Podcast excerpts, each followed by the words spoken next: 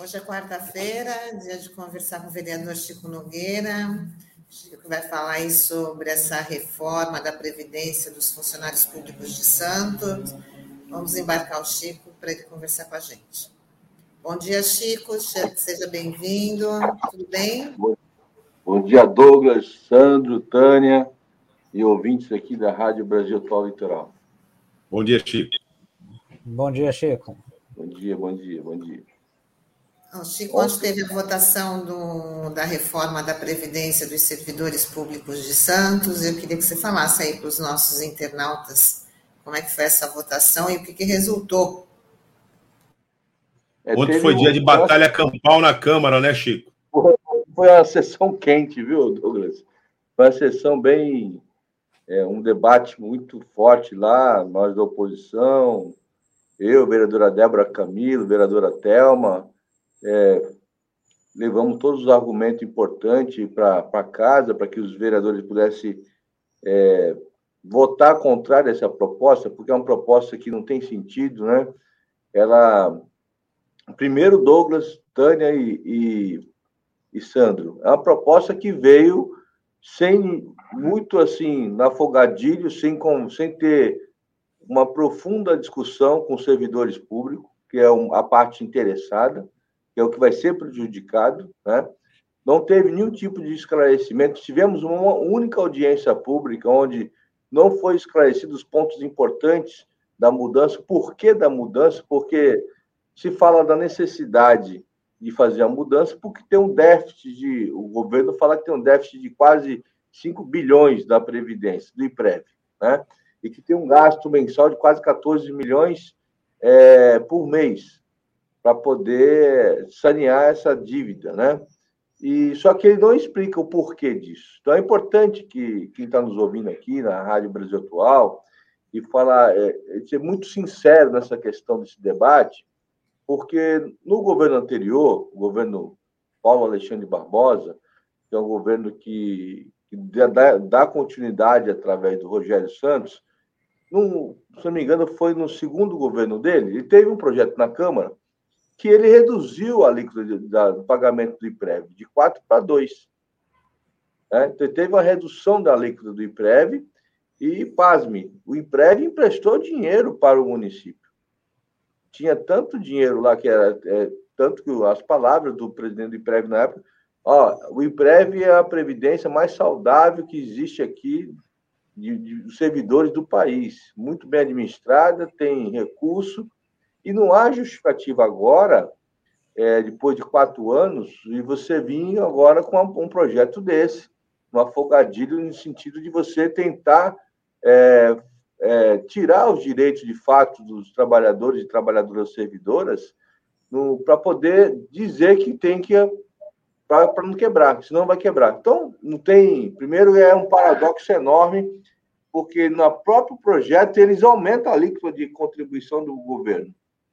Douglas, se você está quebrado, se a prefeitura não tem dinheiro, você não vai aumentar a alíquota de, de, de repasse para o IPREV. Você vai estacionar e vai fazer uma reforma para poder sanear a dívida.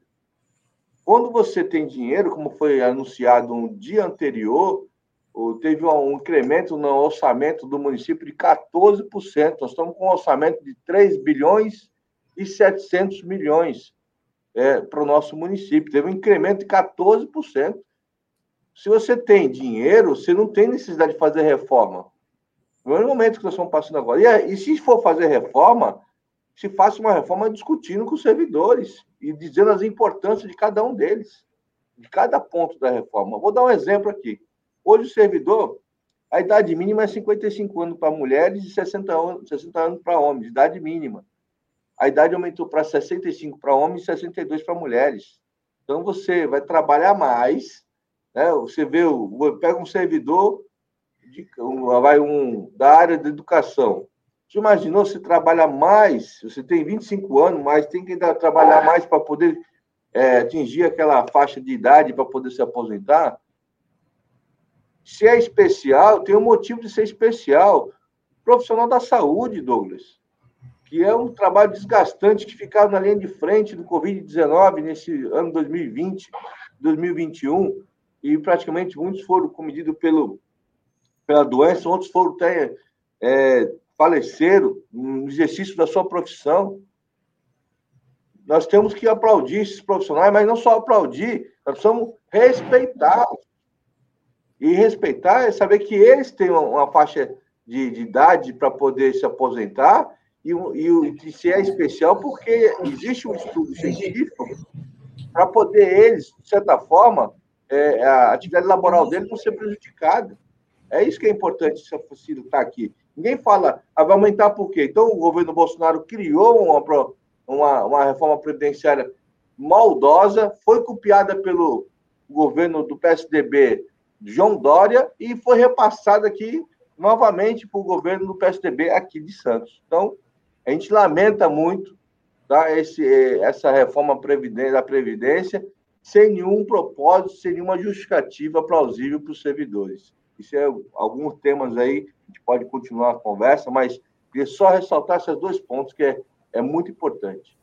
Ô Chico, é, bom dia. Eu queria é, abordar com você é, a respeito da, é, da grande quantidade de guardas municipais que que estava ali na Câmara ontem. Ontem eu cheguei ali na Câmara por volta das 10 para as 4, 10 minutos antes de começar a sessão, e eu vi pelo menos cinco viaturas da Guarda Municipal ali no entorno do, do Castelinho, né, onde fica a sede da Câmara. É, foram colocados gradis ali para organizar a entrada, distribuição de senhas e até tinha até detector de metal, né? E o mais impressionante até para a audiência que está acompanhando a gente, que entrando no prédio da, da Câmara, né, você tinha guardas municipais no térreo, no primeiro andar, era dentro do plenário, onde ficam os vereadores, tinham pelo menos oito guardas municipais e duas pessoas que são chefes, né, não estavam fardados ali, e só e na parte das galerias ali, entre onde fica o público e o parapeito, tinha pelo menos 15 guardas municipais ali para fazer a proteção. É, segundo a prefeitura, me informou que foram 60, 64 guardas municipais deslocados para a Câmara para aquela atividade, né? E o efetivo total da guarda é de 370 homens, né? Homens e mulheres, né? Ou seja, dá mais ou menos 20%. Se a gente for levar em consideração aqueles que estavam trabalhando de fato, que alguns estavam de folga, certamente, né? Então essa quantidade era muito maior. Eu queria que você falasse um pouco de como que foi a tua impressão em relação a isso e se isso de alguma forma intimidou os servidores que estavam a caminho da Câmara, enfim, e que chegaram lá para tentar acompanhar a sessão? Primeiro, Sandro, boa pergunta. Na realidade, a gente, é, acho que foi desproporcional. Não sei quem foi que deu a ordem para fazer isso, mas de certa forma, eu queria aqui deixar meu, todo o meu apoio à Guarda Municipal que estavam presentes talvez por conta de um comando ter, ter eles para estar lá, e foi uma forma de lá, mas eles, quando eu cheguei, é impressionante, quando eu cheguei no estacionamento do, do, da Câmara Municipal, eu fui abordado por sete guardas municipais, sete, numa roda de sete guardas municipais, entre eles tinha alguns chefes da guarda ali, e perguntando: e aí, Chico, como que vai ser hoje? Caramba, a gente vai perder mesmo? Todos eles preocupados com, com a previdência deles. Todos eles. Ali, muito constrangidos, está ali por conta de um comando, de estar ali para manter a segurança tal, mas, de certa forma, eu acho que não houve a, a intimidação por conta da que os guardas municipais são servidores públicos e eles, e eles estavam ali muito constrangidos, viu, Sandro? Muito constrangidos, porque era era a vida deles também. Então, é, a forma que estava ficava meio, caramba, para que tudo isso, né? Mas eles participaram ali de uma forma assim, caramba, eu queria estar sem a minha farda gritando aqui e defendendo meus direitos, né? Eu, com certeza, todos eles tinham esse pensamento por, pelo, pela quantidade de que falaram comigo. Nenhum deles falou, pô, caramba, isso aí é isso mesmo, vou defender, e se alguém vir questionar, a gente vai cair para cima. Nada disso. Todos eles estavam muito constrangidos e eles estavam ali é, querendo que aquilo lá não passasse. Então, eu, aqui todo o meu apoio à Guarda Municipal, não apoio a questão do, da forma que foi feito, gradil, detector de petal, parecia um, uma, uma coisa de guerra, uma coisa que impressionante, nunca vi isso na Câmara, mas de certa forma, as pessoas estiveram lá na galeria. Eu pedi para o presidente, no momento da minha fala, para que abrisse o Zeni, para que entrasse mais pessoas e pudesse estar lá no Zeni acompanhando a sessão. Mas eu acho que toda isso aí, é, essa participação do próprio servidor que estava lá presente e viu cada um quem votou a favor, quem votou contra, é, é importante eles verem, porque muitas vezes quem não vai na Câmara, quem não lê um jornal, quem não assiste pela internet, eles não têm, tomam conhecimento. Antes mesmo da sessão, já estava se falando, uma, uma rede de fake news falava que os servidores atual não ia ser prejudicado. Isso se rolou. Muitos ficaram com, acomodados, né? Não, que essa reforma só vai atingir para os próximos servidores servidores que vão vir depois. O, esses atuais não vai ter nenhum tipo de quem está próximo para se aposentar, não vai pagar pedágio, que é uma grande mentira. Esse, essa lei entra em vigor depois da votação, segunda votação, e ela vai sim atingir todos os servidores municipais, inclusive com pedágio para quem está próximo para se aposentar. Então, é, quando a pessoa vai lá, ela vai ouvir a oposição falar, vai vai ter o seu esclarecimento e começa a abrir a cabeça deles, porque é, é muito lamentável a gente ter um, os servidores municipais nossos que, que faz um trabalho de excelência, há muito tempo não tem aumento salarial e agora vem essa questão da dessa reforma da previdência, do IPREV. E pior, aqueles que estão aposentados também deveriam estar lá na Câmara ontem porque eles vão ser atingidos de alguma forma, se caso a Previdência Prévia quebrar, alguma coisa parecida, tem no artigo lá da, da, da, da, lei que eles vão poder vão passar a contribuir 14%. Você imagina, você está aposentado, a tua renda já não dá para suprir as tuas necessidades, e aí o IPREV lá tem um problema de má gestão e você vai ter que contribuir 14%. E você não estava lá para poder decidir isso. Então é complicado essa, reforma da forma que foi colocada goela abaixo, sem discutir com os servidores da ativa, sem discutir com os servidores que estão aposentados, porque é a vida deles está em jogo. Então é, então é assim muito é complicado. E essa essa questão da dos servidores lá, dos, dos guardas, sou muito solidário a eles porque eles estavam muito constrangidos, sabe? Chico, isso demonstra que a base do governo na Câmara é uma base é, de uma fidelidade eu vou usar o termo aqui, mas uma espécie de fidelidade canina, né? Porque não há é, uma sensibilidade, exceto pela oposição que você bem citou. Aliás, eu queria até que você falasse um pouco disso, porque foi para esse episódio uma espécie de oposição ampliada, né? O voto foi além do daquela oposição orgânica que a gente conhece, que é composta de você, da vereadora Thelma de Souza e da vereadora é, Débora Camilo. Então, é, teve mais votos de oposição a isso. Mas isso não foi suficiente para manter essa base do governo é, no parlamento. Eu queria que você fizesse aqui para a gente uma avaliação desse fato. É, Douglas, na realidade, há muito tempo é, os governos municipais têm a sua hegemonia na Câmara Municipal, através dos partidos que, que apoiam a gestão dos prefeitos do Paulo Alexandre, foi com o Papa e hoje com o Rogério. Né? Isso, isso é, é importante salientar, porque a oposição, nós temos três vereadores. Aumentamos a bancada, era eu, a vereadora Thelma, agora tem a vereadora Débora Camilo, que também se soma conosco na oposição, é, mas sempre na gestão anterior do Paulo Alexandre, sempre com temas bem importantes, a gente procura sempre fazer um grande debate saudável, no sentido de você orientar é, a posicionamentos do, da casa. E nós temos a casa tem que ser autônoma. Muito boa tem tem a base do governo, mas ela o governo não pode ser, as pessoas não podem simplesmente é, o que o governo fala é lei. Você tem que ter opinião própria, você tem que ter opinião, ouvir o servidor, ouvir a sociedade para você externar seu voto.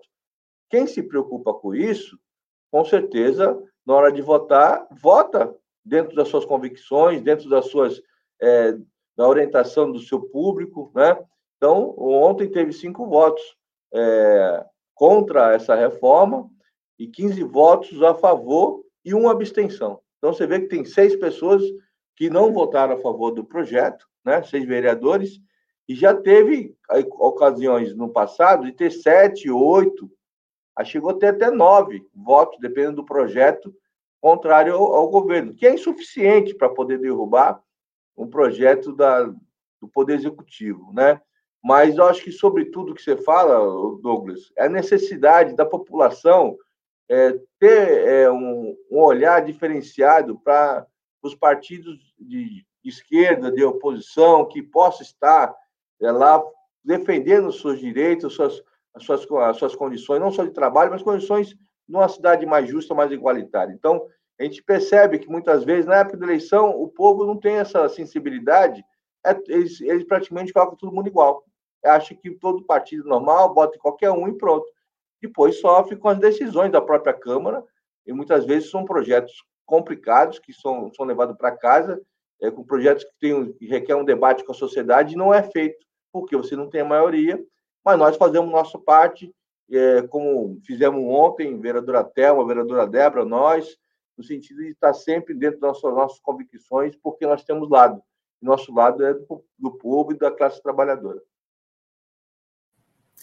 Bem, Chico, antes de você se despedir da gente, tem algumas interações aqui dos nossos internautas. A Fabiana Prado é, Pires fala, bom dia, é, Fabiana, ela fala parabéns, vereador Francisco Nogueira, juntamente com as vereadoras Thelma, Thelma de Souza e Débora Camilo, você representou a luta dos trabalhadores, que o eleitor santista se conscientize da necessidade de mais mandatos que caminhem ao lado da população. E o Beto Arantes, ele fala, pobre de direita é igual a uma árvore toda feliz abraçando a motosserra. Ah, o Fernandinho está dando aí, é, bom dia, Chico, bom dia para geral, Deus abençoe sempre todos. E a Cidinha Santos, ela fala, a guarda municipal, que pouco é vista na cidade, estava ontem na Câmara para intimidar e reprimir trabalhadoras e trabalhadores. E o Beto Arantes fala: o mais triste é saber que grande número de servidores votaram na continuidade de um governo que sempre os prejudicou. O único governo que respeitou e valorizou o servidor público santista foi o do PT. Bom, essas são as interações, Chico. Queria agradecer a sua participação aqui com a gente, né? Toda quarta-feira. Lembrando que sexta-feira tem mais Chico Nogueira com o programa Porto Cidade aí, discutindo a relação do Porto Cidade muito obrigada, uma ótima semana para você. Chico, só antes de você sair, só uma breve é, observação que eu gostaria que você fizesse é, com relação a essa pauta. Fato consumado? Então, tem a segunda votação, né? Teve, nós encaminhamos, eu não acabei não falando, nós encaminhamos é, três emendas, até uma, se me engano, foi seis, a, a Débora Camilo duas, né? Que vai ser dessas essas, essas emendas que nós encaminhamos à oposição foi para diminuir os danos, né? Tentar melhor, diminuir os danos. E vai para a Comissão de Justiça e Redação para é, discutir a emenda. Possivelmente não vai dar tempo para poder colocar em pauta quinta-feira, então as emendas foi estratégia nossa de você também ganhar um pouco de tempo, tentar ainda negociar, tentar ver se abre um espaço de tirar da pauta. E se caso isso não ocorrer, vai ter a segunda votação.